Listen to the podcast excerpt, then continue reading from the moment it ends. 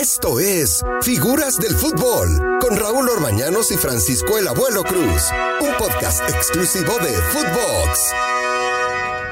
¿Qué piensa Nacho González eh, después de su retiro de este León y recordando desde luego grandes momentos de su bicampeonato y el ascenso? Este es Figuras del Fútbol. ¿Qué equipo te gusta más, el León de Matosas o el León de Ambriz? No, yo creo que por mucho León de Matosas, yo creo que lo que vivimos, Raúl, de hecho hace poco, o ayer o antier estuve eh, mensajeando con él, este, pretendo hacer una, una comida para juntarnos para festejar el décimo aniversario de, del ascenso y juntarnos a todos que vivimos una época, Raúl, de verdad que yo nunca la había vivido en el fútbol. El porcentaje de los mexicanos éramos muchísimos. Entonces de repente teníamos dos colombianos que era Loboa y Burbano y teníamos pocos extranjeros y se hizo una química muy interesante. El liderazgo de Matosas fue increíble porque él llegó, me acuerdo, tengo una anécdota. Eh, él llega primera A y de los primeros días me dijo, nos dijo, eh, vamos a ser el mejor equipo de México y todos como que decíamos, bueno, este qué, qué está diciendo, pues porque estamos en primera A.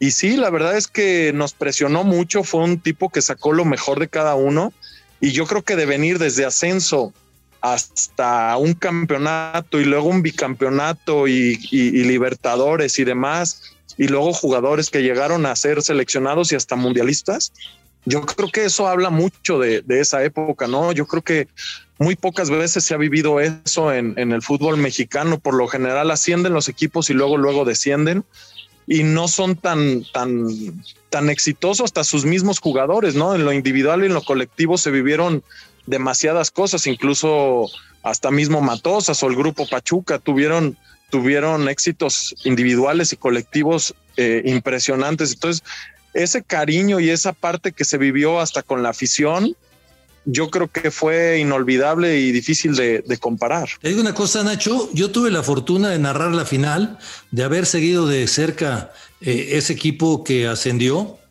Yo me atrevo a decir que la, afición de León gozó más el ascenso que los otros títulos eh, en primera. Muchísimo más, Raúl. Yo tengo muchos amigos ahora en León, ya tengo 12 años viviendo allá en León y amigos que le van al, a León me dicen eso. Eh, nosotros disfrutamos mucho más el ascenso que el campeonato con América o el bicampeonato, ¿no? Este, la verdad es que esa afición estaba ávida de, de, ese éxito de estar en ascenso, pues ellos estaban acostumbrados de toda la vida a estar en primera división.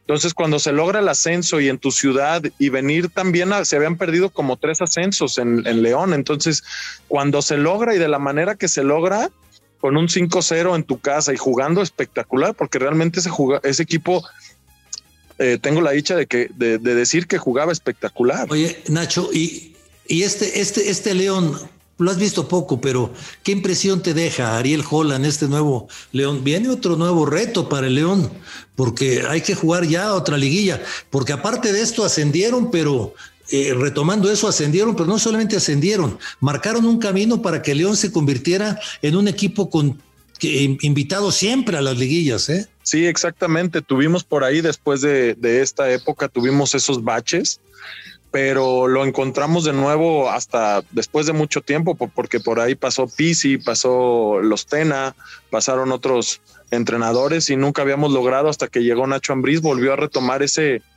ese camino de buen juego que, nos había impuesto Matosas. Y, y, sí, yo veo un equipo hoy día muy sólido, eh, que tiene grandísimos jugadores, que tienen la idea muy clara. Eh, de repente tuvieron altibajos, eh, un gran juego, pero no, no culminaban el, triunfo.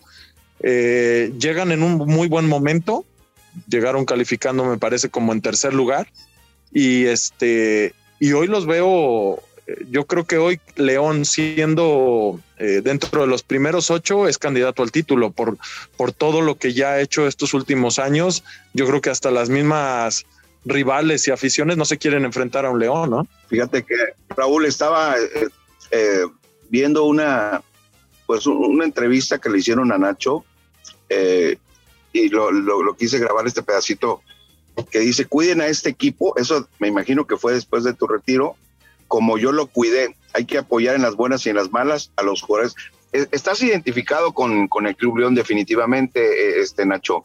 Eh, este, ¿Crees que pueda quedar campeón? Eh, que es de los candidatos. Yo le decía a Raúl que para mí el candidato así directo puede ser Tigres. ¿León puede quedar campeón? Sí, seguramente puede quedar campeón. Sí, con la calidad que tiene de jugadores y la, eh, el juego que ya tienen muy identificado, porque de repente dices, oye, ¿y este equipo a qué juega? No, no juegan a nada.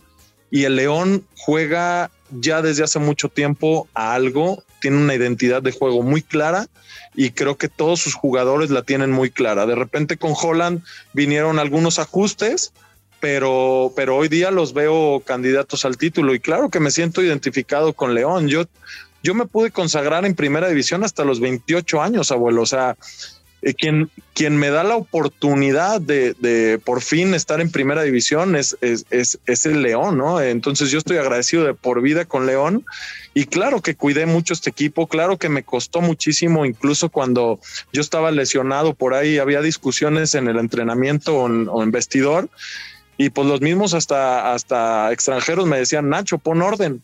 Y sí, de repente, pues sí, sí, aventaba un grito o algo así. La verdad es que me, me tenían bastante respeto y, por esa identidad que yo tenía, ¿no? Entonces, claro que yo tenía ese privilegio o don de palabra de poder decirles algo, puesto que yo venía desde el ascenso, ¿no? El mismo Chapo eh, nos hacíamos fuerte dentro de, del grupo, ¿no? Eh, Nacho, pues, pues un, placer platicar contigo en este podcast junto con el abuelo. Mis respetos por esa gran carrera que tuviste.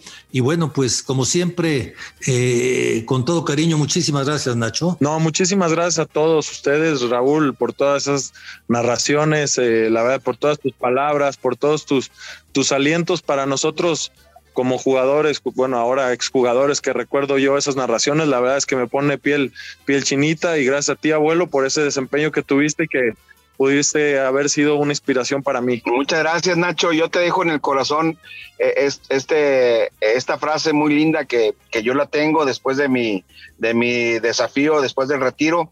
Eh, el, eh, la verdadera sabiduría es mirar al mundo desde la perspectiva de Dios y yo te felicito. La verdad, no te conozco, pero me llevo en el corazón tu, tus palabras sinceras y que Dios te bendiga siempre en lo que emprendas. Muchísimas gracias, abuelo. Muchísimas gracias, Raúl. Eh, pues ahí estaremos en contacto. Un abrazote. Esto fue Figuras del Fútbol aquí en Footbox. Esto fue Figuras del Fútbol con Raúl Orbañanos y Francisco Javier el Abuelo Cruz. Podcast exclusivo de Footbox.